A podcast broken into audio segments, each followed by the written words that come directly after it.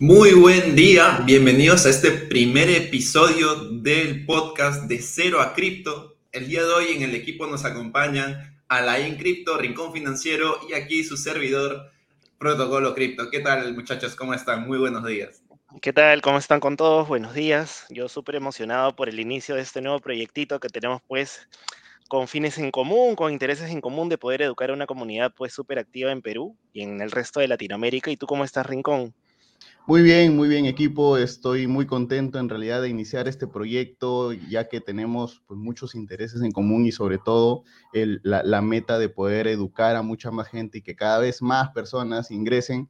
Ya sabemos que este mundo es muy volátil, pero precisamente en la educación está poder controlar esa volatilidad. Por ejemplo, a día de hoy estamos hablando de un precio de Bitcoin eh, cerca de los 35.400 y precisamente hay muchos influencers, creadores de contenido, como lo quieren llamar, que siempre sueltan algunos videos diciendo, oye, si hubieras eh, comprado Bitcoin en el 2012, si hubieras comprado Bitcoin en el 2014, lo cierto es que creo que esas personas que compraron en aquella época fueron visionarios, que no tenían toda la información que nosotros tenemos ahora y que sobre todo era imposible saber que 100 dólares podrían cambiar tu vida en aquella época.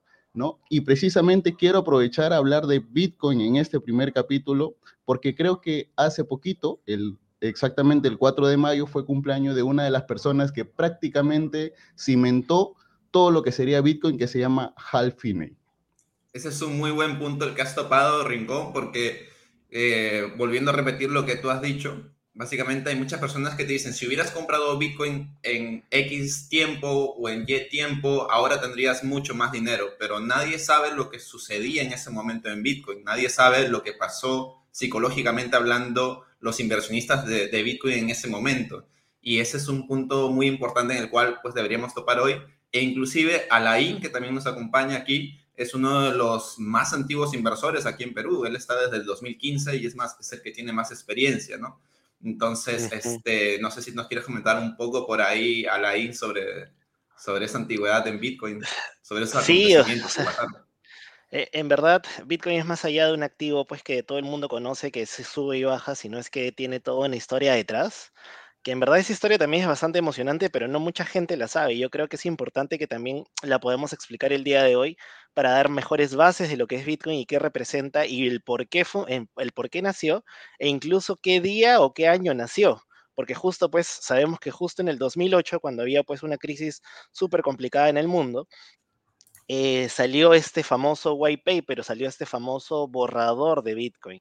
Pero antes de ese borrador, antes de esa publicación, pues trajeron, eh, o hay muchas cosas detrás. Entonces ahí no sé si, si tú nos quieras comentar un poco de, de los cypherpunks, este rincón.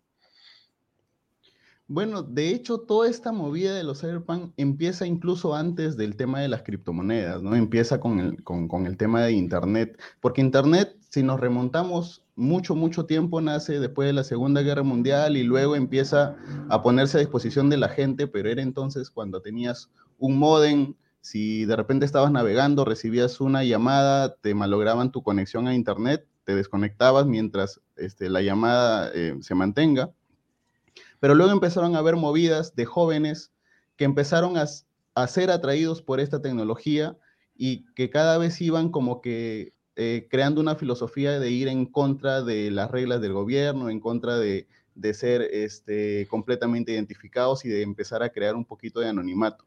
Es a partir de allí... Este, este, es un punto muy importante el que estás topando y esto, este movimiento básicamente va desde 1970, fue como cuando comenzó a crecer y ya en 1990 con todo el auge de Internet fue cuando también agarró una mayor acogida, por así decirlo. Y aunque no, no lo sepa la mayoría, gracias a, estos cypherpunks, básicamente, eh, que su nombre quiere decir rebelde del cifrado, gracias a hoy, pues Internet es un poco más privado de lo que hubiera eh, sido en su inicio. Entonces, inclusive el, mismo creador de Internet fue un cypherpunk en su, en su comienzo. Entonces, son como estos guardianes de la privacidad, estos como héroes sin capa, podríamos decirle. es una de las personas a las cuales yo creo que ese título sería como el más adecuado para ellos, porque siempre estuvieron en el anonimato luchando para que las personas también mantengan ese anonimato. Entonces, y ahí es cuando nacen inclusive varios documentos que al día de hoy se utilizan o se utilizaron para la creación de Bitcoin. O sea, Bitcoin no es una creación de, un solo hombre o de una comunidad que, que, fue en dos años, no, es un conjunto de avances eh, en criptografía desde los años 1970 y Bitcoin básicamente es la cereza del pastel, es, es la, ¿cómo se llama? La cúspide de, de estos cypherpunks, ¿no? Entonces, este, yo creo que ese es un punto muy bueno a rescatar y, y aún así, siendo la cúspide, cuando recién se crea, muy pocas personas creen en ello, porque inclusive eh, Hal Finney, que claro, Rincón mencionaba que su cumpleaños fue este 4 de mayo y que es muy recordado, él fue, una, él fue la primera persona inclusive en, en, no en entender, sino en confiar en Satoshi Nakamoto, que es, bueno, este seudónimo uh, del primer correo que se envió hablando de, de Bitcoin. No sé si nos quisieras comentar un poco más ahí, este. Sí, mira, en verdad, eh, el tema de los cypherpunks eh, finalmente estaban preocupados porque con toda la onda del Internet, ellos decían en su cabeza, oye, pero con tanta tecnología, cada vez vamos a tener menor privacidad. El gobierno o los entes van a saber absolutamente todo. Tenemos que buscar la manera de cómo tener una mejor privacidad. Entonces, así empezó y de hecho, antes de Bitcoin, se crearon pues una gran cantidad de proyectos buscando un tipo de moneda digital. Eh, que la gran mayoría fracasó en el tiempo, sea por regulación, o sea por falta de, digamos, de, tecnología en esa época incluso. Entonces, pues, digamos, lo que tú dices es, eh, y es totalmente cierto, es que Bitcoin es un complemento y una combinación de muchos de los proyectos anteriores que se hicieron para poder tener una moneda eh, digital descentralizada, ¿no? Entonces, justo eh, en el 2008 sale pues todo esto, sale este white paper y fue muy estratégico de parte de Satoshi Nakamoto de que mande un correo a toda esta comunidad de cypherpunks y que les digan, oye, ¿sabes qué? Tengo este nuevo proyecto, por favor revísenlo, funciona de esta manera, de esta manera, de esta manera y pues lo que busca finalmente es eliminar intermediarios. Quiere decir que todos los que tienen pues entes financieros para que tú puedes enviar valor de un lugar a otro, pues se puedan eliminar y que todo sea de manera directa un control de un ente centralizado o de un gobierno, etcétera, ¿no? Y ahí es donde pues inició toda esta historia, porque ¿qué pasa? Que cuando sale el código inicial de Bitcoin con el white paper y, y las primeras versiones, pues también tenía errores, como cualquier programa, como cualquier cosa. Entonces, al enviarla a los cypherpunk, que digamos es la comunidad más especializada en criptografía en el mundo actualmente, pues ellos también empezaron a encontrar eh, algunos, eh, algunos errores o correcciones que hicieron que se fortalezca mucho más el protocolo. Y así fue con The Hal Finney, pues los primeros días con Satoshi eh, se intercambiaban correos y pues ayudó muchísimo a esta persona a que se mejore el protocolo en los inicios. Es por ello que al día de hoy, ya pasando casi pues 12, 13 años, el protocolo de Bitcoin solo se ha caído menos de 50 segundos en todo el tiempo. Entonces, pues, ya fue sus inicios, ¿no? Así que... Exacto, y eso, eso es muy importante también lo que, lo que mencionaste, porque Satoshi lo que hace es enviar un correo a toda la comunidad de cypherpunks y luego en, una de las, en esta carta que tiene Hal Finney, que es Bitcoin y yo, básicamente él menciona que la mayoría de, de cypherpunks eh, al haber visto tantos proyectos buenos en el tiempo y no llegar como a esta, a esta cúspide que llega a Bitcoin, ya no tenían esta, esta misma esperanza, digámoslo así. Veían otro nuevo proyecto y era uno más que está llegando. Pero Hal Finney, vio en esto mucha similitud con lo que él estaba trabajando. Por ejemplo, él trabajó antes en un tema, en un documento que se llama RPO, que es previo a la prueba de trabajo con la cual funciona Bitcoin, bien, e inclusive él ya en 1993 había escrito un documento que era eh, dinero digital y privacidad, en el cual refutaba eh, la forma en cómo trabajaban los bancos con las tarjetas de crédito y débito, ¿no? Él decía, si hay una tarjeta de crédito o débito, entonces yo la necesito para comprar y todo va a estar registrado. Ahí va a decir que Hal compró este, un juego de muebles tal fecha, a tal hora, en tal tienda, compró un auto en tal país, en tal ciudad, a tal hora. Entonces, este, todo eso ya no es privado, sigue, está siendo público y está a merced de estas empresas, tanto Visa como Mastercard al día de hoy, yo también ahí, haciendo una pausa, me pregunto un poco, muchas personas critican, digamos, a Facebook, a Google por pues, monetizar con la, con, con la información. Visa y Mastercard tienen nuestra información desde los años 90. Nada más que ellos no te venden publicidad, pero ellos saben muy bien qué sector está creciendo antes que todos los demás, porque ellos ven realmente dónde está el aumento de transacciones, que es lo que realmente importa. El aumento de visualizaciones le importa un pepino a todo el mundo, o sea, lo que realmente importa es dónde está el aumento de compras, y esa información lo tiene Visa y Mastercard. Y ahora con Bitcoin, al día de hoy, eso ya no es posible. O sea, esa información ya no es posible porque es anónimo. O sea, si bien es público, todas las transacciones, el tema de quién ha hecho esa compra no lo es. Entonces puede haber sido una persona, puede haber sido un robot, puede haber sido lo que sea. Y eso de ahí, pues Hal Finney ya lo estaba viendo desde el año 1993. Y claro, cuando vio el Bitcoin de, Satoshi, básicamente lo llevó todo eso, todas esas coincidencias de, de pensamientos lo llevó a ser el primer minero eh, en activar pues un nodo completo de, Bitcoin en aquella época, ¿no? También hay que, hay que entender que Bitcoin, pues, eh, la página web y el white paper fue en el, 2020, en el 2008, pero Bitcoin como tal, el primer bloque minado fue en el 2009, cuando recién comienza a partir de ahí. Claro, incluso eh, si vas un poquito más atrás, te das cuenta que el tema de Visa y, de todo el dinero digital que es perfectamente rastreable, incluso es peor en esos términos que el dinero fiat, porque de alguna forma mantiene el anonimato. Sin embargo, el dinero fiat tiene otro problema, que puede ser eh, reproducible o puede ser falsificado. Y esto genera un problema eh, que se le llama del doble gasto, ¿no? Que básicamente, pues el dinero puede ser gastado, el mismo billete puede ser gastado dos veces al, tener este problema de seguridad. Entonces, es un poco complicado en aquel entonces, era un poco complicado en aquel entonces tener anonimato, tener eh, seguridad. Por lo tanto, Bitcoin nace con esta idea de solucionar este problema, de mantener anonimato, de brindar seguridad, y es increíble cómo precisamente Hal Finney eh, se convierte en una de las primeras personas en transar eh, y que, dicho sea de paso, a día de hoy tiene una billetera que, me parece que no está activa, pero que está repleta de bitcoins. Y realmente, pues es, impresionante eh, cómo alguien, solamente por mantener sus convicciones, a día de hoy pudo haber sido quizá una de las personas más ricas del mundo.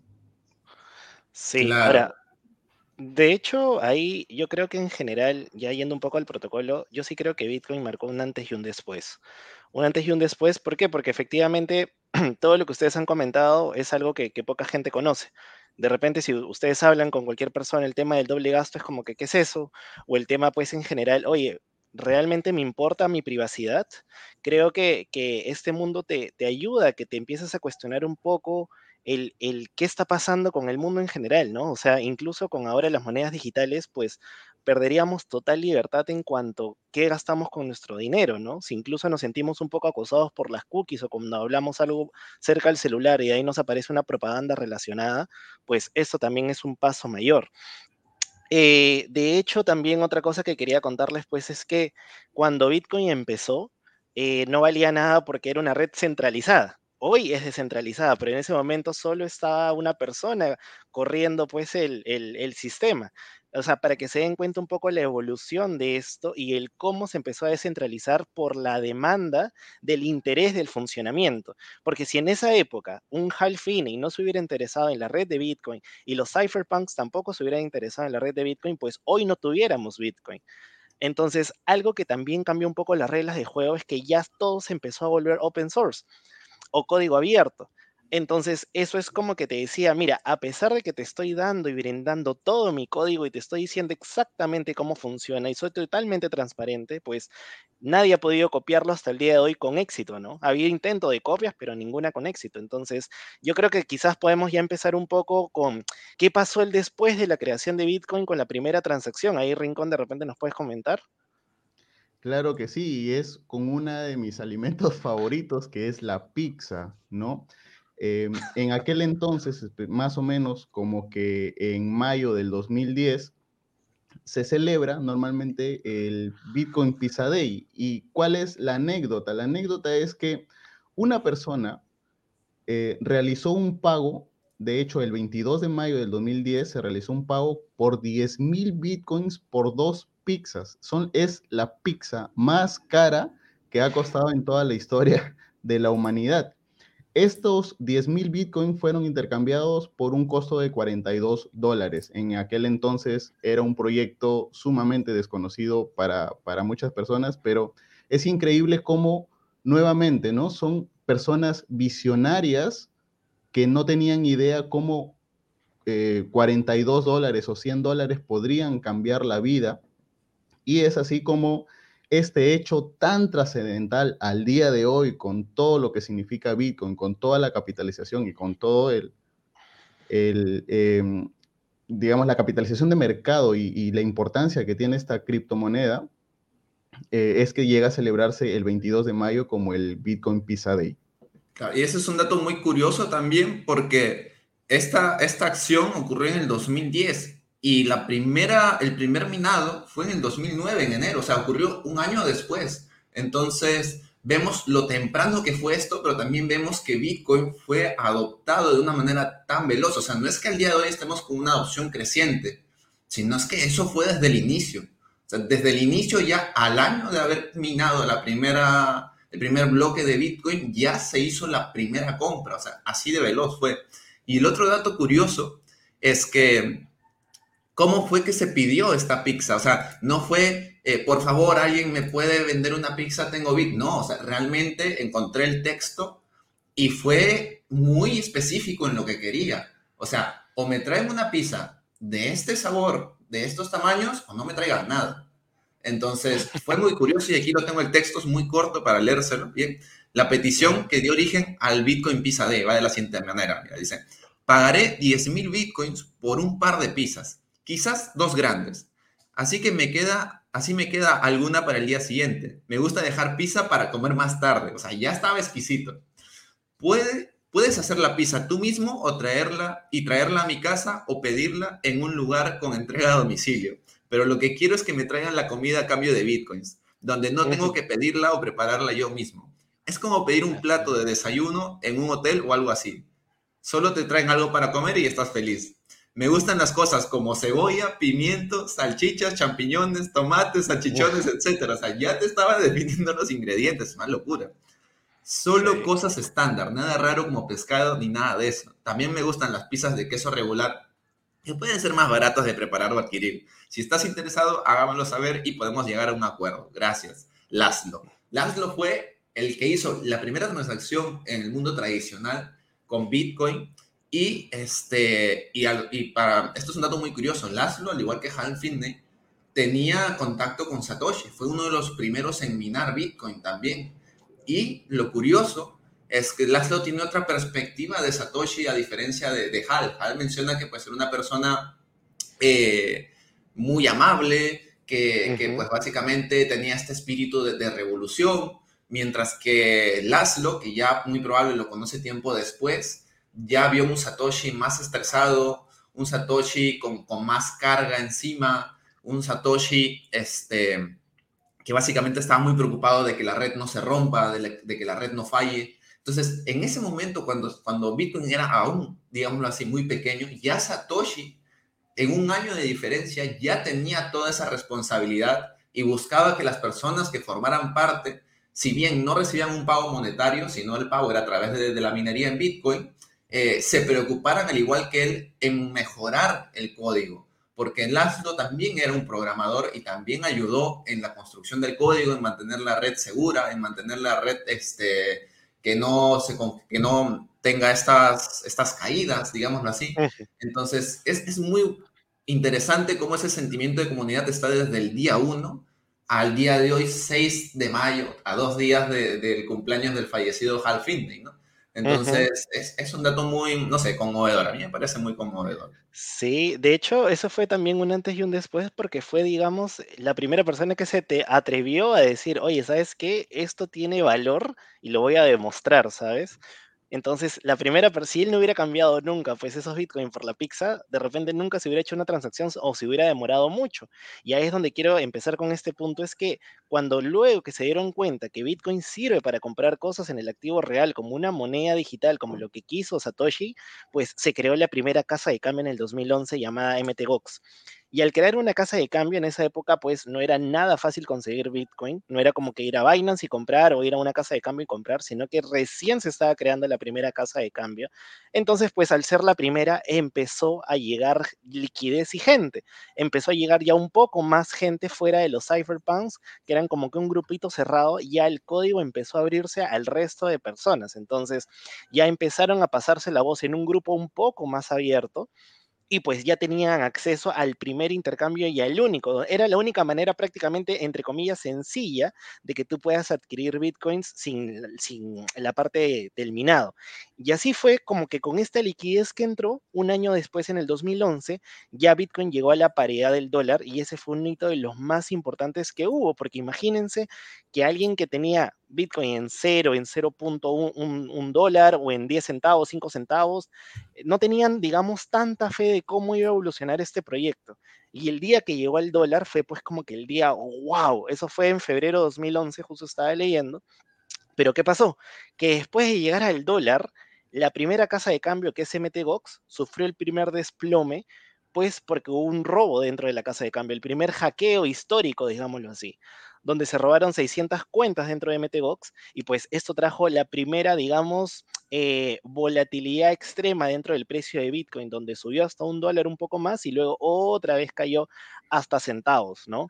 Entonces ahí fue como que uno de los principales hitos, la paridad del dólar y la caída pues por un robo de una casa de cambio. Ahí sí quieres complementar algo, pero, Rincón. Pero no solamente, o sea, no solamente vino el desplome, sino que como cualquier proyecto que está basado en open source, open source es, oye, es mi código, se lo brindo, y hay personas que a veces dicen, yo considero que em, esto puede servir de otra forma. Entonces lo que hacen es crear un fork. Un fork es del proyecto original, sacan una copia, pero ya van cambiándola de acuerdo a otro tipo de filosofía y es precisamente lo que sucede con Litecoin. Litecoin está basado en Bitcoin, pero con algunas diferencias en el tamaño de bloques y también obviamente tiene su propia capitalización, pero va más o menos, eh, mejor dicho, nace Litecoin de Bitcoin y lo mismo sucedió mucho tiempo después con Bitcoin Cash. Claro, exacto. Ahí Litecoin, pues, es una de las, es la segunda moneda en crearse en el 2011, básicamente. Ya vemos cómo eh, se va adoptando esta tecnología, porque Litecoin es por así, si Bitcoin es el pionero, Litecoin es el que eh, da a entender que, pues, esto se puede replicar, básicamente. Al día de hoy, pues, en el, en el mercado cripto hay, hay, más de mil, eh, cripto, entre criptomonedas y tokens hay más de mil proyectos pero en ese entonces ya vemos cómo va evolucionando. 2009 se crea, 2010 es la primera transacción, 2011 la primera réplica. Entonces vemos cómo ya la adopción está acelerada desde el inicio y es un dato muy curioso. Y también lo de MTGOX, podemos ver también ahí cuando ya, como, mencionaba Lai, comienzan a hacer, eh, la gente comienza a entender sobre la gran volatilidad que tiene Bitcoin en esos inicios.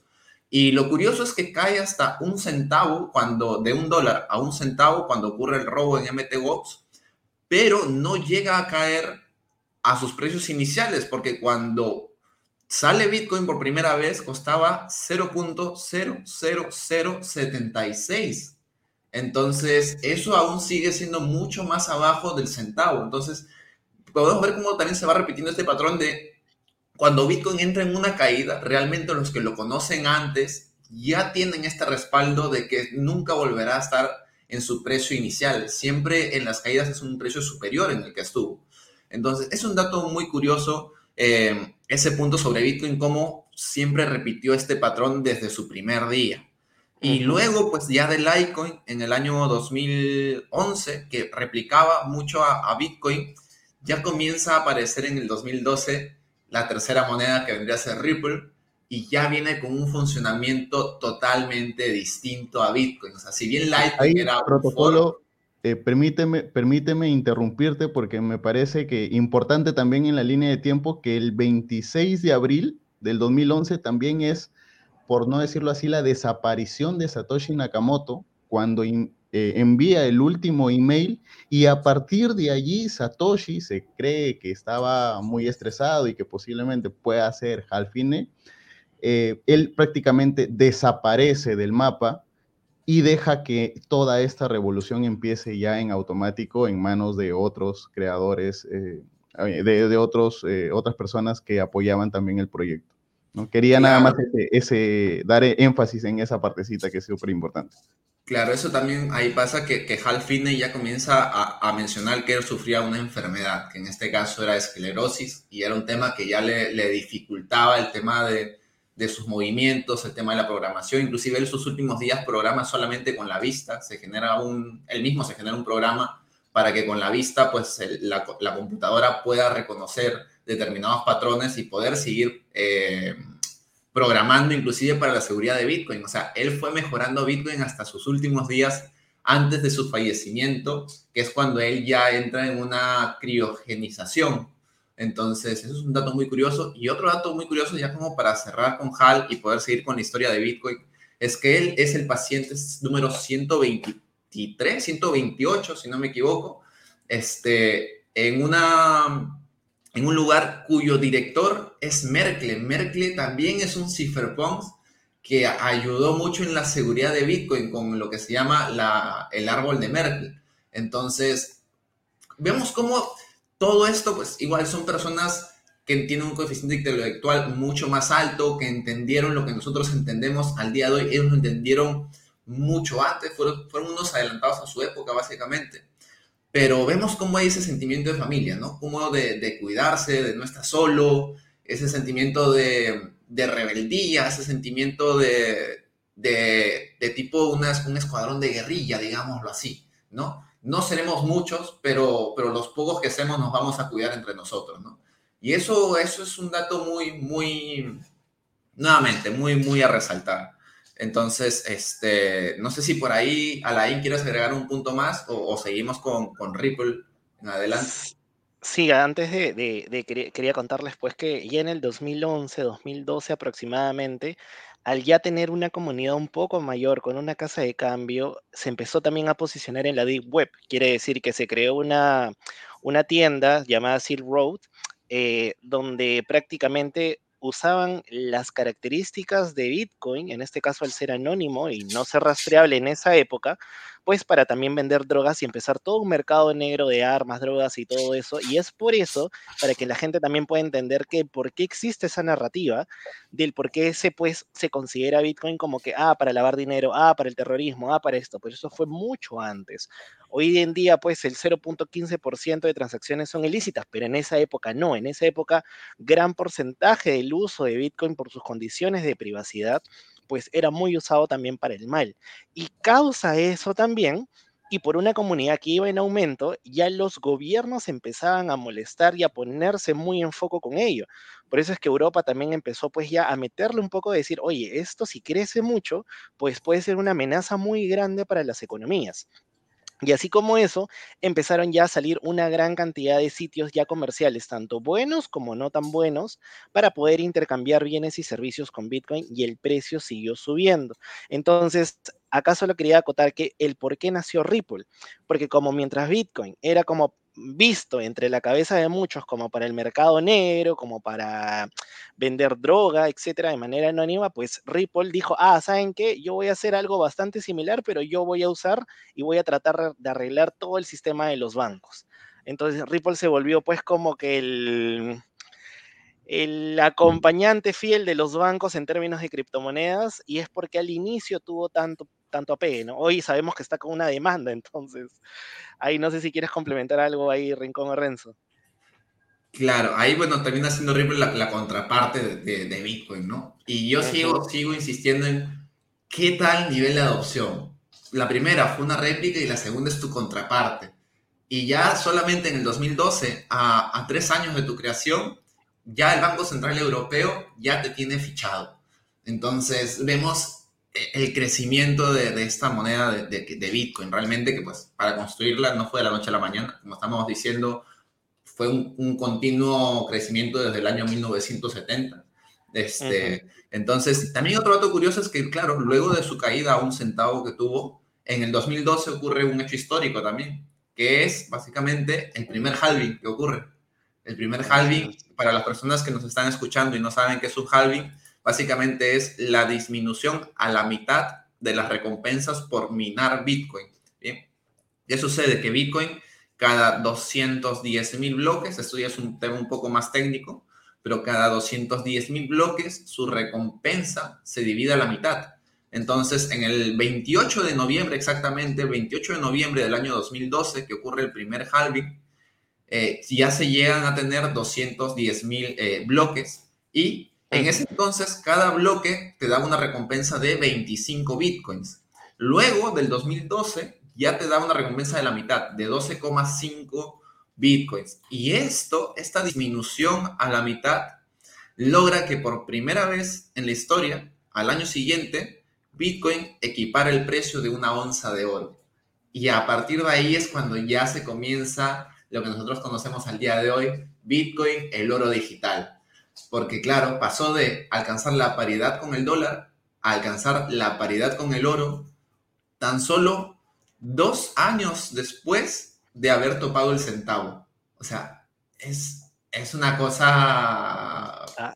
que haberlo presenciado en ese momento hubiera sido un sentimiento indescriptible, la verdad. Así es, así es. De hecho, ahí quería comentarles también que en el 2013 hubo una empresa llamada Robocoin, que fue la primera empresa que se animó a crear cajeros automáticos para Bitcoin. Entonces, pues también eso ayudó un poco también con, la, con todo ese tema de la adopción que venía creciendo a pasos agigantados. Eh, el FBI, por ejemplo, cerró este, esta casa en la Deep Web que se llama Silk Road, empezó a crearse ya mucha más adopción, hubo dos gemelos llamados Winklevoss, que puede ser que, mucha gente los haya escuchado, pues que ellos compraron el 1% de todos los Bitcoin en circulación en esa época. Pusieron creo que entre 10, 11 millones de dólares y pues al día de hoy se volvieron recontramillonarios en esa época, ¿no? Y ahora son de hecho uno de los dueños de una de las casas de cambio más grandes en Estados Unidos llamada Gemini.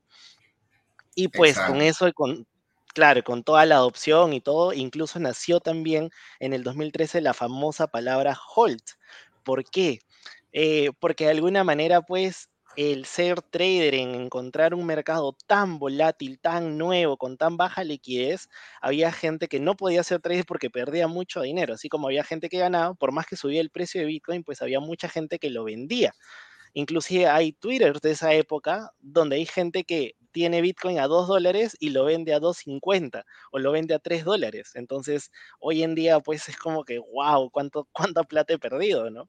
Entonces, en esa época se creó ese término holding, pues porque en un foro dijeron, oye, ¿sabes qué? Yo soy un pésimo trader, voy a empezar a holdear, pero de la palabra hold, pero lo escribió mal, como que escribió hold, hold con antes de la D la L, ¿no? Parece que estaba borracho, qué sé yo. H-O-D-L. Así es, y a partir de ahí, pues, fue como que ya una de las, digamos, de las, eh, de las frases más famosas dentro de cripto, así como el Tudamun o el irse a la luna. O sea, son frases que han nacido en foros de eh, una comunidad mucho más pequeña, pues, en esa época, ¿no? Entonces, ahí, no sé qué, si quieren complementar algo con eso. De hecho, en el 2013 ya hablamos de un Bitcoin que llegó a valer más de mil dólares. Entonces, hace poco, ustedes estaban haciendo la, remembranza de que llegó al dólar, lo cual fue un hecho eh, increíble, y luego llegó a valer igual que la onza de, de, oro, y ahora ya estábamos hablando de un valor de mil dólares por cada Bitcoin. Entonces, en tan poco tiempo, de hecho, del 2008 al 2013 son solamente cinco años, en cinco años, ¿cómo llegó un criptoactivo, una moneda digital de valer nada hasta los mil dólares? Era lo que mucha gente busca, un mil X, ¿no? Exacto. Y, y, justo, bueno, ya en el 2013 comienza esta esta pelea de amor-odio que, que, se terminó en el 2021, que es con el país de China. En el 2013, si no me equivoco, y ahí me corrigen ustedes, por primera vez en diciembre China, China prohíbe el pago con eh, monedas virtuales en transacciones de correo electrónico. Entonces ese es como el primer golpe que le dan a Bitcoin, porque ese mismo año Japón había legalizado Bitcoin, no como El Salvador al día de hoy, pero sí permitía el pago en sus comercios con Bitcoin. Y es un dato muy curioso que a mí me sorprendió, cómo Japón eh, sí formalizó ese tema cuando Bitcoin aún era tan volátil en esa época. A mí, a mí me da un poco de pensar, es un dato curioso, pero Satoshi Nakamoto, que Japón sea el primero en, validarlo. Bueno, eso ya queda a, a perspectiva de cada uno. Ahora, el tema aquí también es que ya en el 2014, y esto es un dato que pues muy pocas personas saben, Bitcoin en su inicio era muy inflacionario, o sea, tenía un ratio de inflación muy alto, tenía un ratio de suministro muy amplio. Y ya tan solo en el 2014, a cinco años de su creación, ya se habían eh, puesto a disposición del público más de la mitad del suministro. Bitcoin tiene un suministro de 21 millones de, monedas y en el 2014 ya habían 12 millones. Entonces es un dato curioso porque inclusive en esa época, en el 2014, que recién estábamos eh, entrando casi el segundo halving, estábamos en la mitad del primero, en ese momento este, el ratio de inflación de Bitcoin, si no me equivoco, era de un 10% a un 15%. Ahora les confirmo el dato exacto. Mira, era entre un 15% promedio. Entonces, ahora ya es mucho menor, ahora es de un 1.1, pero en ese entonces el, ratio de suministro, el ratio de inflación era mucho más alto en Bitcoin.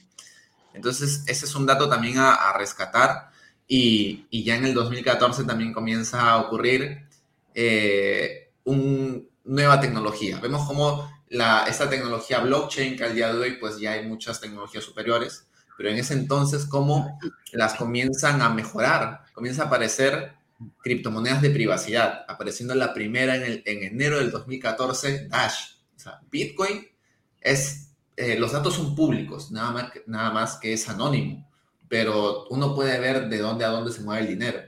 En Dash eso ya no ocurre, es la primera moneda de privacidad que, que, aparece en, en, el mercado, acompañada de Monero luego, el mismo año también. Entonces, vemos cómo esta, esta tecnología va avanzando. Y también ocurre un punto muy importante, que era de lo que hablábamos en un inicio con esta casa de cambio eh, japonesa, si no me equivoco, MTBox. MTBox desaparece porque es, hackeado supuestamente y esto también forma parte del siguiente colapso del precio de Bitcoin porque básicamente desaparece con 850 mil Bitcoins. Eso es casi un millón. O sea, eso es básicamente igual a la billetera de Satoshi. Para los que no sepan, Satoshi tiene una billetera con un millón de, bitcoins, pero eso está bloqueado. O sea, ya eso no se topa, eso se mantiene ahí. Pero MTBox, cuando desapareció, se llevó casi la misma cantidad, 850 mil bitcoins al precio de ese entonces. de hecho, ahí, ahí, dale, dale, Rincón, disculpa. No, bueno, eh, todavía estamos en el año 2014, pero yo estaba impaciente por llegar al 2015 porque nace a partir de Bitcoin, ya estaba, ya estaba protocolo hablando de Monero, hablando de Dash, pero de hecho nace la que hoy por hoy es la reina de las altcoins. No sé cuánto le va a durar el reinado, pero estoy hablando de Ethereum. Ethereum con el polémico creador eh, Vitalik, no recuerdo el nombre, eh, pero de hecho nace en en julio del 2015 se lanza por primera vez eh, esta moneda Ethereum que sigue siendo eh, prueba de trabajo al día de hoy, pero bueno, ya luego se va a ver, ese es un tema un poco más actual, pero siguiendo en esta misma línea, eh, Ethereum tuvo muchas fallas, las personas que, lo que recién lo conocen y que empiezan a investigar su historia y que de repente conocen de otras criptos pueden decir, sí, Ethereum tiene, tiene esto de malo, tiene esto otro de malo, pero lo cierto es que Ethereum se bancó, o, mejor dicho, eh, cargó con todos los problemas para abrir luego paso a tecnologías mucho más rápidas al día de hoy, pero que en aquel entonces nadie sabía que, podían existir. De hecho, nadie sabía todos los problemas que podía conllevar Ethereum, pero que de alguna forma dio un gran, eh, no, sé si granito de arena o un, o un gran apoyo al tema de la adopción, porque ya empieza a convertirse en una opción. Es cierto que eh, no es Ethereum, no es Bitcoin, pero sí que empieza a abrir todo este camino para que cada vez más criptomonedas, criptomonedas más nuevas, como un Solana, como un Cardano, como, se vayan abriendo paso y pues tengamos toda la tecnología y todo el conocimiento que hoy por hoy está disponible también, porque cada vez más gente va ingresando en este mundo y que de alguna manera termina aprendiendo. Exacto. Ahí yo creo que Ethereum nos da como para una, un solo podcast, para un solo capítulo de podcast, porque también tiene su propia historia. Y no sé, ahí Alain, ¿tú querías comentar algo? Sí. Quería comentarles un tema rápido nada más de dos puntos que a pesar de haber pasado tantos años siguen sonando. El primero es con MTGOX. MTGOX es una casa que pues sufrió este robo que comentó Renzo, pero este robo todavía hay una denuncia y hay muchos Bitcoin ahí de alguna manera eh, bloqueados. Entonces, eh, quiere decir que en algún momento esos bitcoins se van a bloquear de personas que fueron robadas en el 2014. Entonces, eso es algo que yo estoy segurísimo que en los próximos dos años vamos a escuchar de MTGOX, porque posiblemente sea una de las razones de una volatilidad extrema en el mercado. Y lo segundo también es que eh, a medida que este tiempo fue avanzando y la blockchain ya fue evolucionando, porque en verdad, en, tanto en Bitcoin como el resto de protocolos que han hablado, el resto de proyectos, pues el proyecto inicial no es igual al proyecto final, la tecnología evoluciona muchísimo. ¿Y qué pasa? Que en el caso de Monero ya se está volviendo recién hoy mucho más valorado porque estamos perdiendo nuevamente la privacidad a través de la cadena de bloques. Eso es algo que posiblemente vamos a comentar en otro, en otro podcast, pero igual quería comentarles que a pesar de todo este tiempo que ha pasado, tanto MTGOX sigue vigente en la narrativa y tanto Monero sigue vigente en la narrativa por la privacidad, ¿no? Entonces, dale, dale. Ah, aquí justo cuando tengo el dato preciso al día de hoy, la billetera de MTBox eh, tiene un total de 137.890 bitcoins al día de hoy. Y dato curioso que en el 2017, muy cerca a su punto máximo, tuvo una gran venta, ya que antes tenía 202.000 bitcoins. Entonces, hay que, hay que estar atentos a cómo se va moviendo esa billetera, porque aún, aún sigue activa. O sea, si es que se vendió parte en el 2017, aún está el dueño con la frase semilla ahí de esa, de esa billetera. Y ya como para ir avanzando un poco más, y aquí quiero pedir unas disculpas del caso, eh, el hito de Japón cuando decide legalizar Bitcoin ocurre en el 2017. Yo me adelanté un poco en la época, eh, ocurre en el 2017. Y también una cosa curiosa es que en el 2016 ya ocurre el segundo halving. O sea, recordemos que ya todo lo que hemos estado hablando era, pasamos de 50 Bitcoins de recompensas a 25 y ya el 9 de julio del 2016 pasamos a 12.5 bitcoins por recompensa y esto hace que sea más escaso y Bitcoin llega por primera vez en su historia a los 19 mil dólares. Pasamos de mil dólares a 19 mil dólares. El crecimiento ya no es tanto como de un centavo a mil, pero sigue siendo un, buen margen. Entonces también vemos cómo la volatilidad de Bitcoin cada vez se está eh, comprimiendo, se va estabilizando. Aún sigue habiendo volatilidad, pero cada vez menos. Claro, sigue teniendo mucho menos que la volatilidad de las acciones. Claro que al día de hoy las acciones dejan mucho que desear, la verdad. Pero este, antes eran un poco más estables y Bitcoin era la volátil de la familia, por así decirlo, ¿no? Entonces, no te, metas, con las acciones que tanto me gustan, aunque a día de hoy ya no sé cuál es el que es volátil de verdad, porque, bueno, discúlpame, las acciones eh, en realidad están dejando mucho que desear últimamente, ¿no? El mercado cripto ha avanzado a, grandes, a grandes pasos y sinceramente ha habido un boom y que cada vez más, por ejemplo, he notado, y esto ya es un comentario muy personal, he notado de que eh, si bien es cierto antes no importaba cómo iba la bolsa, no importaba eh, la realidad de, de, Estados Unidos, hoy por hoy Bitcoin está creo yo que se está pegando mucho más a cualquier evento macroeconómico que sucede. Entonces, eh, los temas de Rusia, los temas de inflación, hoy por hoy están siendo más, eh, están afectando tanto a la bolsa y un poquito a Bitcoin, pero eso creo que es carne para otro podcast, sin embargo no quería dejar de comentarlo. Exacto. Ahí, bueno, el punto importante, ¿no? Es que la primera caída de Bitcoin en su historia fue por el robo de MTBox de 600 cuentas. El segundo, en parte, ya fue, pues, básicamente porque MTBox cierra completamente y, se pierden 850 mil Bitcoins. Y ahora ya en el, en, el, en el año 2017, cuando ocurren, pues, este nuevo halving, llega un máximo histórico, ocurren varios acontecimientos fuertes con Bitcoin. El primero es la creación de su primer hard fork, cuando la comunidad por primera vez se divide en dos por una discusión interna que hay. No sé si Alain, tú nos quieres comentar un poco, porque tú ya en el 2017 tú ya llevabas dos años en Bitcoin. Entonces, de, los tres, tú eres el más apto para, para explicarnos esa parte. De verdad que en el 2017 sí fue una locura porque pasaron varias cosas. Como dices, fue la primera vez que la comunidad se dividió en dos.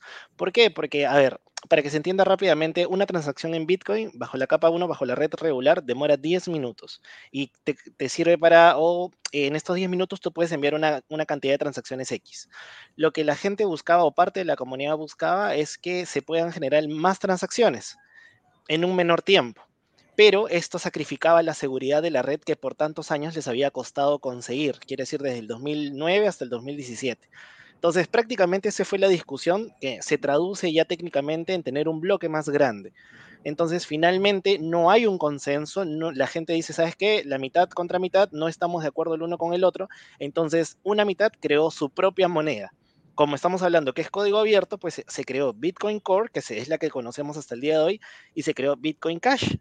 Y a toda la gente que tenía Bitcoin Core, al ser un hard fork, al dividirse, nos regalaron con una paridad uno a uno Bitcoin Cash. Si tú tenías 10 Bitcoins y se creaba Bitcoin Cash, pues te regalaban 10 Bitcoin Cash. Tú ya veías si los cambiabas, los comprabas, etcétera, pero esa parte fue bien complicada. ¿Por qué? Porque dividió a la, a la comunidad y se supone que, pues, que en, en términos de cripto y en términos de una moneda que funciona por oferta y demanda, la comunidad tiene un peso bastante grande. Lo segundo también es que China empezó a molestar otra vez en el 2017 con el tema de las prohibiciones. Por eso es que nosotros hoy nos burlamos de que China cada año hace pues, eh, hace ilegales las criptos, pues una y otra y otra y otra vez, pero ya en esa época fue la segunda y fue pues que empezó a tener del precio de los 19 mil que llegó Renzo, la volatilidad lo hizo caer prácticamente hasta 3 mil y algo en un par de meses nada más. Entonces, imagínense que el dinero de muchas personas que estaban entrando a este mundo cayó aproximadamente 80%. Entonces ahí también fue pues como una especie de, oye, ¿realmente esto es legítimo? ¿Realmente esto da confianza? ¿Por qué? Porque en el 2017 yo recuerdo, y recuerdo que estaba mega emocionado porque fue mi primer, mi primer error grande de ver crecer tanto mi dinero y luego verlo caer horrible, es que fue la primera vez que en las noticias hablaban todo el día de Bitcoin, cuando estaba en precios muy altos. Entonces es como que la gente empezó a comprar muchísimo en precios muy altos sin entender cómo funcionaba esto. Incluso yo, yo, yo también veía mi dinero crecer y yo no tomaba ganancias. Fue algo que ya posiblemente hablemos en otro podcast, pero la importancia de tomar ganancias en momentos donde el precio ya tiene un rendimiento abrumador y sabes que en algún momento pues no es sostenible y va a tender pues a, a caer. Entonces el 2017 fue algo de bastantes hitos de hecho, el tema pues de la división, el tema pues de, de, China por otra vez, incluso hubo un, hubo un chongazo porque un minero no recibió una recompensa, pero al final pues ya eso se, se, se, se modificó en el código, pero al no recibir recompensa pues esos bitcoins se quemaron, entonces ya son cositas un poquito más chiquitas, pero que van sumando porque ya justamente ya la adopción estaba mucho mayor. Y si ustedes ven las gráficas, si ustedes ponen en Google, yo me acuerdo que en esa época era una euforia tanta que en solamente tres o seis meses la euforia cayó al pesimismo terriblemente. Entonces fue algo bastante interesante para quien vivió en esa época. ¿Por qué? Porque también quería comentarles que en esa época, y, desde de, hecho del 2017 atrás, pues regalaban bitcoins. Mucha gente eh, promocionaba o de, alguna manera eh, promovía que la gente use bitcoins. Entonces nacieron muchas páginas que regalaban bitcoins u otras criptomonedas para promover su uso y eso se, llama, se llamaban faucets o grifos en esa época. De hecho, existen hasta el día de hoy, pero ya no son nada que ver. Pero obviamente te regalaban centavos sin saber que eso se iba a convertir en, en un monto considerable ya en el tiempo, ¿no? Entonces, no sé si ahí quieres complementar algo, Rincón. Sí, bueno, simplemente volver al tema con el que nace todo este podcast, que era que nuevamente como personas que apostaron en el 2012 o como tú, Alain, que sinceramente mis respetos porque eras, eres un visionario como en el 2015, eh, apuestas y te metes a este mundo, quizá sin estar tan seguro de lo que significaría el día de hoy, 6 eh, de mayo del 2022. ¿no? Y, también eh, comentarles a, las, a, las, personas que las criptos, algunas, algunos proyectos, cada día nacen más proyectos y mientras más conocido es, más proyectos nacen. Entre ellos nacen estafas, entre ellos nacen buenas ideas, pero que no pegan, o a veces hasta memes, ya, ven el, tema de, Shiba o de, o de Dogecoin, que hablaremos luego, pero em, realmente Bitcoin creo que nació para quedarse y, es muy difícil verlo desaparecer por lo menos en, no sé, 20, 30, 40 años, no lo sé. Eh, pero también es cierto de que hay muchas criptos que en el 2017 estaban en el puesto 2 o en el puesto 3 y que hoy por hoy ya ni siquiera aparecen en el top 100, ya muchas de ellas han desaparecido. Incluso estaba leyendo por allí que ustedes saben, Google, Facebook siempre están intentando ir a la vanguardia de todas las tecnologías y es donde en el 2019 nace Libra, ¿no? Libra que aún digamos, no es descentralizada porque la creó Facebook. Eh, no estoy seguro si es que ya desapareció, pero básicamente... Ya, desapareció, ya dejaron el proyecto ya. Ah, ¿ves? Entonces, em, fue una iniciativa que pudo haber sido buena o no, no la conozco muy, muy a profundidad, pero que es un claro ejemplo de que puede pasar esto con él, e, o que pasó con esta cripto y que puede pasar con muchas otras. Claro, y ahí pues también cabe resaltar, si retrocedemos un año, muere la primera gran estafa cripto, por así decirlo, ¿no? Más conocida como BitConnect, que genera una comunidad de fervientes personas con baja o bajo conocimiento financiero que esperaban replicar la evolución de Bitcoin en cuestión de meses. Entonces, fue por así decirlo, lo que no fue una meme coin ni una shitcoin, porque eso fue una estafa porque se llevaron el dinero realmente. Una shitcoin puedes perder valor patrimonial, pero al final vas a poder cobrarlo siempre y cuando exista una liquidez. Pero en BitConnect fue una estafa. De la noche a la mañana no podían cobrar nada las personas y pues básicamente esto ocurrió este golpe tan fuerte ocurre en el 2018, cuando ya Bitcoin comienza nuevamente a entrar en este ciclo bajista posterior cripto invierno, ¿no? Y esto lo acompañan ya de dos hechos también fuertes. El primero es el robo de Quadriga GX, este exchange centralizado de Canadá. Y el segundo es nuevamente lo que estamos viviendo al día de hoy, las subidas de tasas de interés por parte del gobierno de Estados Unidos. Entonces, esos eventos aparte le sumamos la venta de, de MT Gox que hubo también de la billetera del robo. Entonces, si sumamos todos esos eventos, pues Bitcoin nuevamente se vio golpeado y cayó desde los 20 mil dólares a los 3 mil dólares. Y básicamente ya luego se llega a recuperar a, los 6 mil y eh, ocurre todo lo demás hasta, hasta el día de hoy. Entonces, básicamente ya luego de eso, si, si ya vamos avanzando un, un poco más, ya vamos saltando un par de hackeos que ya son, no son tan trascendentales. Eh, no me refiero a hackeos a la red de Bitcoin, sino hackeos que existieron a empresas y pedían pagos con Bitcoin, básicamente. Eh, ya llegamos al punto clave, al punto en el cual Bitcoin ya deja de ser una moneda solamente un activo especulativo y llega a ser un activo que aunque muchas personas no lo reconozcan, pero los datos están ahí, comienza a ser una moneda de reserva de valor que es en la pandemia. El 2020, en marzo, las personas dejan de vender Bitcoin y comienzan a acumularlo, comienzan a guardarlo, comienzan a llevarlo a sus propias billeteras con sus propias llaves privadas. Ya saben, si no tienes tus llaves privadas, que ya luego lo explicaremos en otro podcast, si no tienes tus llaves privadas, tus llaves privadas, ese Bitcoin no es tuyo. Entonces, a partir del 2020, cuando nos encierran a todos en una cuarentena, Bitcoin comienza a ser reserva de valor y comienza a ser retirado masivamente al día de hoy de los diferentes exchanges. Entonces, también eso marca un, hito histórico nuevamente en, en, la historia de Bitcoin. Sí, de hecho, yo, yo, yo creo que, que, ahí, pues ya con todo lo que hemos explicado, podemos ir concluyendo algunas cosas como que Bitcoin en el tiempo se convirtió en un activo fuerte. Al principio empezó con una computadora, ahora somos muchísimas computadoras que soportamos la red. Empezó con solamente una transacción entre dos personas y hoy hay miles de transacciones al día y la adopción sigue creciendo tanto así que ya países lo están convirtiendo en moneda de curso legal, ya saltándose un poco al presente. Este podcast hemos tratado pues de, de, ahondar un poco en el pasado, más no lo de ahora, pero queríamos ver para que ustedes sepan pues que todo lo que pasó antes es como que las consecuencias de hoy.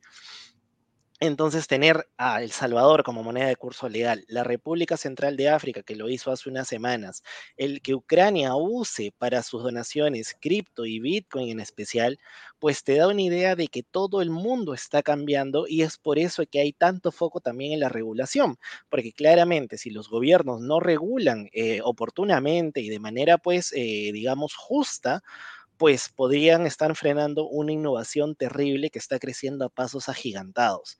Sabemos que ya con el tiempo han evolucionado más hackeos, muchas más criptomonedas, mientras que hemos hablado de Dash, Monero, Ethereum y todo lo demás, ahorita existen más de 40.000 criptos, pues donde ya la mayoría no tiene ninguna utilidad, 95, 90%, pues no creo que sean sostenibles en el tiempo y lo dijo Rincón. Las monedas que nacieron, las poquitas monedas que nacieron hace unos años y que estaban en un top 10, pues ahora ya no están, digamos, ni siquiera en un top 100.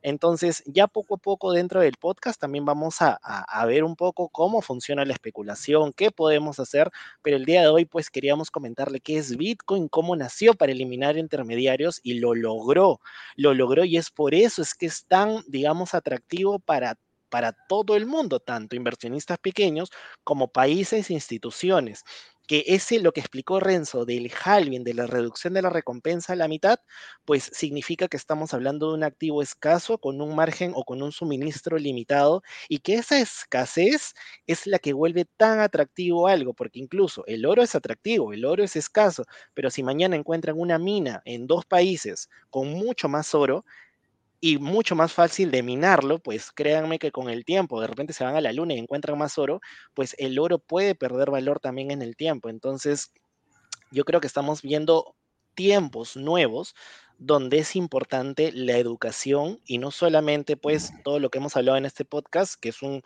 porcentaje muy chiquito, sino también continúense educando, vean siempre más allá y así como empezamos en temprano, el 2015, 2017, 2020, lo que sea, pues las oportunidades siempre van a llegar en este mercado, así que estudien por favor. No sé chicos, ustedes qué quieran decir. Exacto, y bueno, también recalcar un poco ahí, ¿no? Como en el 2013 ocurre la primera conferencia realmente de Bitcoin, que fue en Estados Unidos, en California. Y hoy, 6 de mayo, ocurre el primer podcast peruano netamente de Bitcoin, que es de cero a cripto. Y este es el primer capítulo, y espero que sea el primer capítulo de muchos más, que realmente vamos a tratar de dejar el nombre del Perú lo más alto posible, si bien no hemos sido los primeros, porque hay gente, mis respetos, la verdad que de Perú que está desde mucho más antes, inclusive que Alaí, pero este es el primer podcast de, para compartir información de calidad y totalmente gratuita, netamente del mundo cripto, o sea, solamente del mundo cripto. Así que si quieren aprender más y conocer más a fondo de la historia y la actualidad de Bitcoin y las otras altcoins, pues suscríbanse a este podcast y a este canal en YouTube. En ambos lugares estamos de cero a cripto y espero que hayan disfrutado esta hora exacta de, de live. Eh, no sé si quieren decirnos unas palabras antes de pasarnos a despedir por ahí, Rincón. Sí, sí, sí, bueno, de hecho, eh, mil gracias por tomarte eh, esta hora de tu tiempo para aprender. Y te digo gracias porque nos importa que mientras más personas adopten conocimientos sobre criptos, van a estar, primero, que lo van a usar, segundo, que mejora la adopción y de esa forma pues la libertad está ah, eh, disponible para cada vez más personas. Olvídate ya del tema de los préstamos, de los bancos, de, que mi dinero me va a demorar uno o dos días. Olvídate eso. Precisamente las criptomonedas nacieron para hacer que el dinero esté disponible para la gente sin, eh, sin tener en cuenta si tú tienes dinero, si eres de clase, de cualquier, de cualquier estrato este, social. Las criptomonedas están disponibles para todos, pero siempre trata de educarte, evita las estafas y no creas todo lo que te ves en internet y escucha este podcast que precisamente lo que queremos es brindarte la información para que cada vez sea, em, cada decisión que tú tomes, pues eh, sea libre de estafas y por supuesto con mayor conocimiento mejora también la adopción. Así es. Y si pues quieren ustedes también, escuchando este podcast, entender o conocer algún tema a profundidad, no se olviden de bien dejarlo en los comentarios, suscribirse pues y activen la campanita para cualquier tipo pues de, futuros videos que vamos a estar sacando un montón de información. De igual manera, abajo en la descripción, en el canal de YouTube, eh, van a estar las redes sociales de los tres, ya que manejamos individualmente cada uno eh, propio contenido individual directamente en criptomonedas tanto en plataformas como TikTok, Instagram y Twitter. Así que un fuerte abrazo y ya nos estamos viendo en un segundo capítulo de este podcast de Cero a Cripto. Hasta luego. Gracias. Chao, chao. Gracias. Cuídense. Chao.